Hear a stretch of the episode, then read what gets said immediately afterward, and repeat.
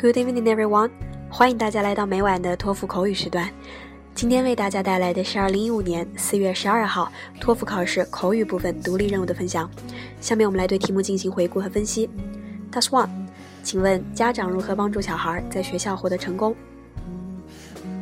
I'll give you two suggestions to help students to achieve success. And the first is to help them relieve their pressure. Because you know, as a student, we don't have enough chances to enjoy our life because we are really out of time, energy, and motivation from the heavy load of the study. Instead of urging students to do their homework or to do the final exam review in their spare time, I believe that parents can bring us some recreation things. I mean, like take us to watch a popular movie to have a laugh, bring us to a gallery to get some inspirations, or just to bring us to the amusement park to have a relaxation, or just to taste some delicious food in the famous restaurant, or just to buy a piece of beautiful or desirable cloth to make us cheer up. And the second suggestion is to encourage a student to spend their social network. I mean, parents can hold some home parties to invite children's friends to the house to play some games, watching the movie, or something like that. And I think it is a great way to help the children to improve the communication and organization skills and also can boost their self confidence. That's two.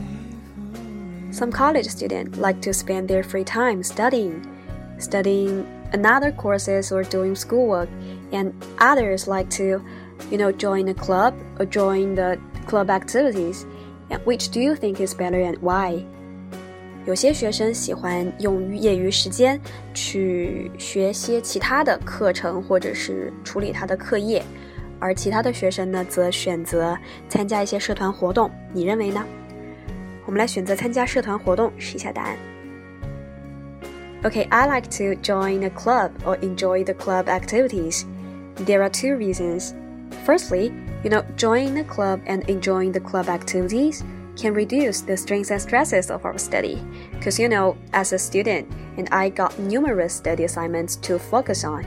More specifically, I mean like the human geography paper, chemistry lab report, American history projects, and English presentations. And I need more than 10 hours per day to pay attention to these tasks, so I feel so exhausted and lack of exercise.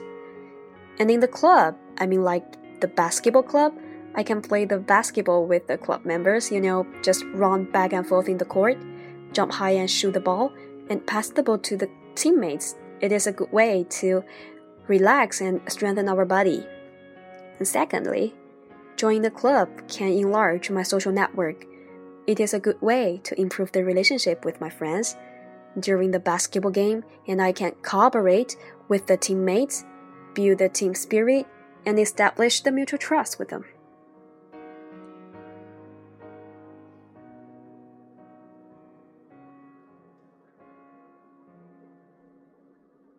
好了，今天的分享就到这儿。希望大家不要放松对口语的练习。我们下次再见，早点休息，晚安。